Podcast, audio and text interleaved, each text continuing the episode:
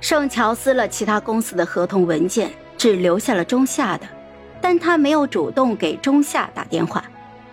新年继续，到初六的时候，距春节法定假期结束还有一天，盛乔就开始接到各家经纪人的电话，他统一回复初八给他们准确答复。初七的下午，等来了中夏的电话。那个叫贝明凡的男人先笑意盈盈的祝他新年快乐，这才问道：“不知道盛小姐考虑的怎么样？”不瞒您说，贵公司的确在我的意向之内，但合作呢是双方的，中夏以往的一些风格不是很适合我，这让我有些迟疑了。不知道盛小姐说的是哪些风格？贝先生，我也不跟你绕圈子了。你们给出的条件的确最符合我的心意，很感谢你们对于我的信任和支持。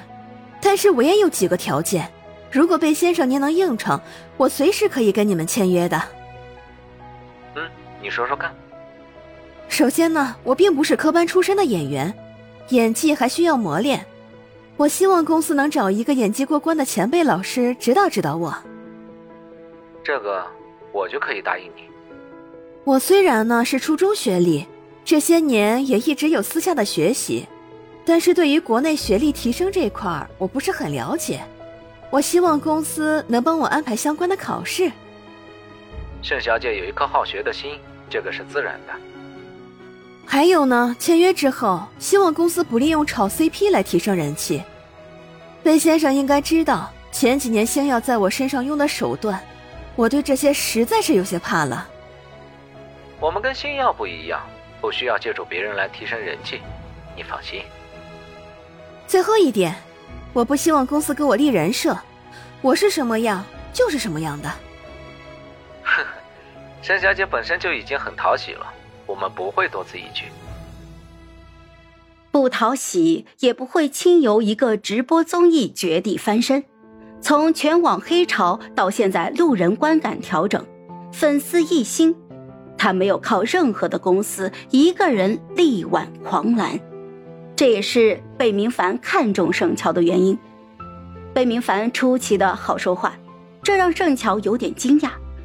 不过自己提的要求都在情理之中，他会答应也不在意料之外。盛小姐提的这几个条件，我会加在合同里。不知道盛小姐什么时候回来？我今天晚上的飞机。那明天早上九点，我派车来接你，我们公司见。好的。挂了电话，盛乔就开始收拾行李。盛母什么也没有说，做了一桌子的好菜。吃完饭，盛乔就要出发去机场了。盛母准备的那些东西，他都没有要。他半跪在轮椅前，抱着圣母，轻声地说：“妈妈，你再等我一段时间，我很快就接你去北京。”这句话，圣母已经等了六年了。回到首都已经是半夜了，圣乔行李都还没收拾，想着明天得有一个好气色，就随便洗漱了一下，睡觉了。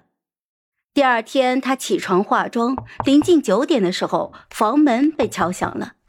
他拉开了门，正要礼貌微笑，就看见方白穿着一件红色的羽绒服，在门外笑得跟一朵花一样。Surprise！嗯，你你你去中夏了？嗯，昨天贝哥联系我说你要签约中夏，问我愿不愿意继续跟你。那我当然愿意了，连夜赶飞机回来了。